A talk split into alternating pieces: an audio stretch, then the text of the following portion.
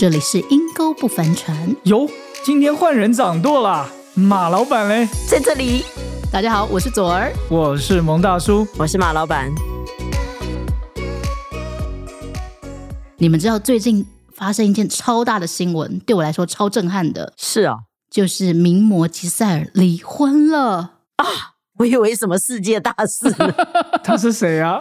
你不知道吗？世界超模，世界上最有钱的模特儿超模吉赛尔，哦然后她的应该说前夫了，是号称史上最伟大的四分卫，哇哦，就是全世界都非常的梦幻的一对梦幻对王子跟公主，他们也离婚了。哦，啊，是这样吗？外遇吗？还是男方女方发生了什么事情？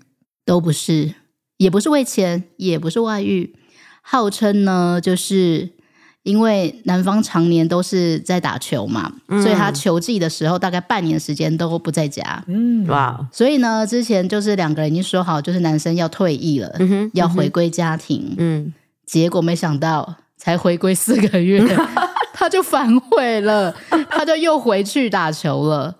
结果吉赛尔超生气，嗯，所以他们就离婚了。啊，他只是专注在他的工作，他只是喜欢他的工作，舍不得退役，这样就要离婚了。你不懂一个女生的心情，你要想吉赛尔是世界名模、欸，嗯，她是世界上最有钱、数一数二的，哈，对。然后她常年自己带小孩，嗯，然后呢，等的是什么？等的就是希望说有一天丈夫可以在家回归家庭。你看她小孩的生日不在、c 嗯 h r i s t m a s 不在，感恩节不在，啊，对啊，这就像是我们常说的丧偶式婚姻，而且他又不，而且重点是他不缺钱的，对。对，他是他希望，我相信啦，他希望他的这个牺牲就是为了个家庭嘛，就对家庭还是没有得着啊。就是，但是另外一半没有同样看重这件事情。嗯，我觉得一个对一个四十二岁的女性来说，我觉得当我们有了孩子之后，会很希望另外一半是可以一同参与在当中。嗯，可是对男性而言，他打的这么优秀，已经成为他的职业了，会不会他的工作价值、他的个人价值、他的喜好、朋友圈都在这个球队或球场的上面呢、我觉得男生真的是这样子。我爸爸那时候退休之后回到家，真的很颓废耶，老得很快耶。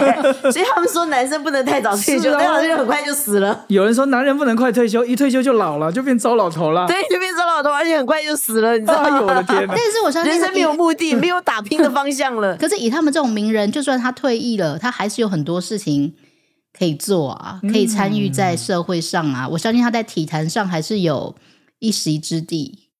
这么说来，其实爱情跟生活好像真的是两回事哈、婚前跟婚后要的东西是不是都改变了？嗯都不一样，期刚开待的东始一定是嫁给爱情啊，对不对？对，就是你有很多随着年纪的长大，你开始有不一样的期待。嗯那如果另外一半没有同样的一起成长，一起往共同的期待跟目标前进的时候，很容易两个人就各自抱怨。哎呦，嗯哎，卓老师开示一下，您的婚姻您是怎么经营呢？哎呀，咱们的卓老师的老公 笑的这么诡异，是不是也照着你的期待呢？当然没有啊，当然没有啊，进入婚姻就是嗯一个梦碎没有了。就是我觉得 在婚姻之前，就是你看到的都是不完全的，嗯，因为你没有跟他很实质上的生活生活在一起。嗯的确，那你进到你就发现，哦，原来这个人跟你原本认识那个人可能有很多的不不一样。嫁给一个陌生人的意思吗？或者是说你原本没有想到的点，但是你婚后很多小点出现的时候，你就发现啊，其实这件事情是我在意的，嗯可是你在婚前你没有预设到，生活好像这方面你得要生活在一起才知道，不是吗？对。可是有的时候，就是就算你相处一阵子之后，你可能又有新的发现新的发现，嗯对吧、我觉得这就是婚姻的一个好玩之处吧。但是你就对我来说，我觉得就是学习怎么样的舍弃一些比较小事情，嗯尽量把重点放在大事情。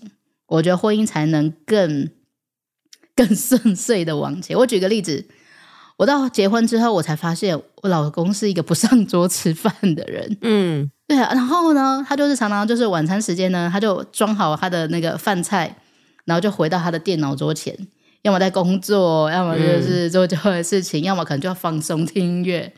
因为他的爸爸就是这样，嗯。啊，他的原生家庭就是餐桌上就是妈妈跟他跟他哥，然后爸爸就是打包一个碗，然后坐在客厅的沙发上吃饭。嗯，对，那然后我家我爸其实也是这样，哦。所以呢，我其实从小就有一个期待，就是结婚的时候，一家人坐在 一家人可以坐在餐桌上吃饭。嗯，对，但是我就反映了几次，后来发现他可能有试着努力过几次，但是就是他天然人，他又会回归他的那个嗯对。但是我后来就 let it go，嗯，就是想说啊，这也是小事啦，没关系。所以是不是在两人的习惯或者两人的呃生活细节上不一样的时候，就像你讲 LEGO，是不是就是算了就不去坚持了？对，我觉得你在结婚之后，你真的就是人家就说，你婚前要睁大眼睛，对不对？你要看清楚，你婚后你就只能怎么样？闭上眼睛，对对对，听说不是睁一只眼闭一只眼，是是两只眼都两只眼都要闭上。对你就是不要去执着在意一些比较小的事情。当然，你还是可以沟通，但是你不要一直被这些事情抓住。诶，那回到像 Giselle 这种名模，他先生也不是一个坏人嘛。如果这么看这个家庭，可能就是真的这么多年来一些重要的日子都没有参加，这这会是离婚的主因嘛？那对这个男人而言，会是有点冤枉嘞。你怎么看呢，蒙大叔？我我我 是觉得，或许内部不单纯。诶，从我们男生的角度来看呢、呃，你说婚前要睁大眼，其实我们男孩子在交往的时候，我们也很愿意对女孩子好啊，对不对？啊、当我的女朋友说，诶你要有至少有一定好的家庭条件，你对我如果百依百顺，你要会懂宠我、爱我、疼我，生活当中要有一些小细节，你给我一些生日的小惊喜啊、我我我生病的时候，我例假的时候会来安慰我、感动。哎，好像越懂得这种小细节去顾到女孩子的人越吃香哎。好像一些比较老实啊，就看工很认真在工作啦，或者是比较直男型的人，好像在感情上面就比较不吃香。是不是我要改变，我要好会对女孩子好，我才会比较去吃香？女孩子是不是就吃这一套？女孩子吃这一套没错，但是这也就是一个致命的缺点。其实对你好，其实是最低成本的，因为呢，你在婚前对你好，大部分的人他是不会长久的。如果女生只被这个东西 亲身经验哈，如果你只被这个东西给迷惑住的话，你就看不到更该看重的东西。哎呀，说中我们男生的心声，对你好就是结婚前的事了。对啊，你就是投其所好，送花，对不对？啊、贴心的暖暖包，然后这个东西都只是一种那什么最重要呢？价值观最重要，有没有责任感很重要。嗯你们三观一不一致？比如说，我很看重家庭，嗯，对方是不是这样同等看重家庭的？还是他在婚前的时候，哇，给你送暖暖包，贴心呵护；婚后呢，跑去呵护别的对象，或者是呢，那个东西就消退了，因为已经结婚了嘛。然后你才赫然发现啊，他有很多的三观跟你其实是不一致的，或是他可能没有，举个例子，他可能没有责任感，他不会想要出去工作赚钱，每天在家里给你打电动，但是他还是很呵护你啊，老婆啊哪里不舒服，我去帮你煮个红豆汤，然后煮完红豆汤继续打电动。那你后来发现，其实你不在乎红豆汤，你只是在乎他有没有出去上班。你这个讲的还只是比较离谱的，其实我真的亲眼看过一对夫妻，那个女孩子就是之前喜欢先生，就是觉得哇他好体贴，嗯而且人好好，那个那个那个男的真的好，我看到我也觉得你跟他在一起好舒服哦，嗯，他那个性格就是很体贴、很温柔，温柔，那我觉得其实也有一个好的职业啊，也不错啦，嗯就是中等，就是基本上基本上 OK 啦，没得挑。没得挑啦，就很不错了。但是呢，你知道婚后哈，你知道婚后我发觉女孩子要的东西不一样，嗯，期待她就觉。得生了孩子了哈，她就想要在家不要工作，就她先生赚的不够多，她就希望他出去努力点，再多赚一点。但这先生就是比较公务员型的，你知道吗？那他就觉得你不够能干，不够有企图心，不够那个，以至于他也需要出去工作，然后又生了三个孩子，他就很多诸多埋怨，诸多沮丧。但也不是男生的错的，就是他是他性格嘛，当初就是喜欢他这个性格嘛。他后来怎么 push 他，怎么 push 他，就是要有企图心，要有事业心，多赚钱，要有积极，你知道吗？就 是这就不是他呀。那后来后来呢？后来呢？后来他知道自己出去工作，他就一直吵，你知道。后来我就说，这不就是你当初喜欢的吗？你不就喜欢他这样子了解你，然后你在他面前你都没有压力。我就跟那个女孩子说，这不就你喜欢？你跟他在一起可以做你自己呀，对不对？所以其实这也是一个人性的弱点，就是不满足跟比较。可能刚开始也都没差啊，对不对？男生一点点薪水也 OK 啊。对啊，你刚开始没孩子嘛，而且你觉得他的性格又是很容易觉得有压力，因为他有完美主义嘛，所以遇到一个这么好的男生，他就觉得好舒服哦，你知道他好快乐。但是等他结婚有孩子，其实他在乎的是，我觉得他也不是爱钱，但是他真的希望那个收入至少可以多一点，家里过得舒服一点，这很实际，这其实是很实际的原因，因为爱情就。不同阶段就没了嘛，就你不再是爱情了嘛，你是生活嘛。对你婚后真的是爱情只占一部分。对啊，所以人家讲啊，刚开始那种互补型的交往哈，啊，一个热情的遇到一个温柔，啊啊，一个强势的遇到一个柔顺的，刚开始在一起进入到婚姻都很快乐，两人就不就不会争吵。可是久了，当爱情消退的时候。他就觉得这段感情好像没有办法再再再继续往前。他如果又遇到了一个跟他性格一样的，哇，终于有人懂我了，这才是我要的。以前的配偶的优点，现在在他看来全部都是缺点。嗯，可是如果是同质性的两个人都喜欢内向的，两个人都是很安静的，突然遇到一个哇，热情如火、阳光型的一个人，突然出现在你们的面前。啊！你们如果真的就陷入到这种爱情的漩涡，那你会说哦，原来我现在才真正的爱过。所以我就觉得一开始的性格你就要自己清楚，这就是你要的啊。他他的性格是这样啊。以前我帮助过一对夫妻就是这样，他刚开始这一个男孩子很安静很内向，哇，他的太太主他的女朋友主动追求他，我们交往好吗？就进入到婚姻了。嗯，结果婚后三四年以后，天天吵架。因为他先生说：“我受不了我太太整天在外面跟人家交际，也不叫交际应酬，就是很多的互动，整天有电话，因为这有朋友约，他实在受不了他的太太每天吵架。”我说：“这不就是当初你跟你太太交往的时候最吸引你的热情的点了吗？”嗯，所以对于单身的，是不是他们在择偶的时候需要更多的去想到实际的生活，而不是只是你现在的需要？跟感觉，但是我觉得也很 tricky 的，就是我觉得现代人对婚姻已经不是呃以前比较 古时候或者早年大家对于那种要一辈子忠于婚姻的一个信念。嗯，老实说，是不是现在很多的人就是这样？反正我就结婚了，我不和我就离婚，就离婚，所以离婚已经是他们的一个选项了。嗯，对，所以我觉得这根本就是回归到你的价值观是什么。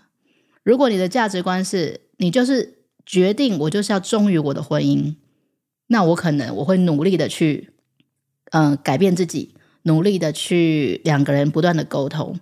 可是如果离婚已经是我的一个选项的时候，大家就很容易 quit。我之前看到一个访问，就是一对那种结婚五六十年的老夫妻，然后他就说啊，你给一下年轻人一些建言呐，现在那么多人离婚，他就说那个老先生就说，在我们那个年代。一台收音机坏掉，他们会想尽办法把它修好。可是对现，可是对于现在的买一台新的修好来，对，现在年轻人就买一台新的就好了。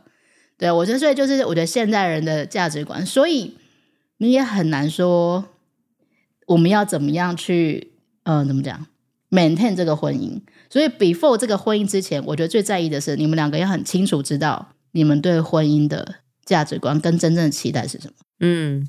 呀，哎，这时我想到圣经里面一句话，圣经里面把婚姻把它视为是一个立约，所以人家讲说婚约婚约嘛。对，其实在这个盟约的里面啊，你真的去持守，而不是轻易放弃，是一件很重要的事。圣经里面一句话说到，请你把我印在你的心上，嗯，刻在你的手背上，因为爱情就像是死亡一样的坚固。嫉妒像是阴间一样的残酷，它燃起的火焰是烧灭一切的烈火。哇！如果你将爱情你把它看作像死亡、像嗯阴间、像火焰一样去看待，你就不会轻易的去选择去放弃。你会发觉，在婚姻当中，男方女方在婚礼的高潮的时候，就是两人互相怎样立约，立约，然后交换誓言，哇，那段好美啊！可是你发觉结婚三年五年，几乎都忘了那个誓言，都不知道你记得当初你讲的是什么。但在我所信仰的这个上帝的当中，上帝记得哎，所以我觉得信仰要走下去，好像除了靠自己双方的努力，还需要靠上帝的力量，这个婚姻才走得下去。对，所以我觉得，我就想到，就是我觉得这个爱啊，尤其是婚姻之后的这个爱情啊，不能靠感觉，嗯尤其是像我这种很有感受型的哦，我早上起来就看我老公不顺眼，我就很不爱他，难道我就要离婚了吗？就是我觉得，尤其是婚姻之后的爱情，真的不是靠感觉那你之前选择的时候有靠感觉吗？哦。当然，婚前那个感觉很重要啊，就是你很多 feel 啊，对不对？然后当然很多沟通。那你有想过实际问题吗？当然也是有想过啊，有吗至少在我那时候还是有想过实际问题。嗯那我觉得最清楚就是知道，我觉得就是你要知道，婚姻后的爱情是一个决定，嗯，就是你一定会遇到很多的摩擦，你一定会遇到很多的不开心。可是当你没有那个感觉的时候，before 那个感觉的时候，我还是先决定爱。我觉得很奇妙哦，我觉得就我自己的婚姻也是这样。当我开始有那个爱的行动先出去的时候，哎，somehow 那个感觉就出来了。嗯嗯我觉得这是经营婚姻一个最重要的事情。你的恋爱的感觉就又回来了。嗯对感觉是要靠你的爱的行动先给出去。嗯所以我的心智决定我要爱，而爱的那种氛围跟爱的感觉就不会失去。是的，嗯，所以还是可以相信爱情的哈。还是要相信爱情呀，爱情要经营，要付出，嗯，要舍己，不靠感觉，做下去，爱下去，感觉就来了。哇，嗯，所以亲爱的听众，听到今天左儿老师的分享，就发现，哎呀，原来爱情没有好好经营，一定会失去的。但如果你在你的爱情故事上面有一些值得跟我们分享，你是怎么坚持的？你是怎么走过来的？或是你在感情当中有一个更新的体悟，欢迎你留言给我们哦，也让我们一起分享你美丽爱情可以继续坚持的小秘诀。我们今天节目就到这边喽，拜拜拜。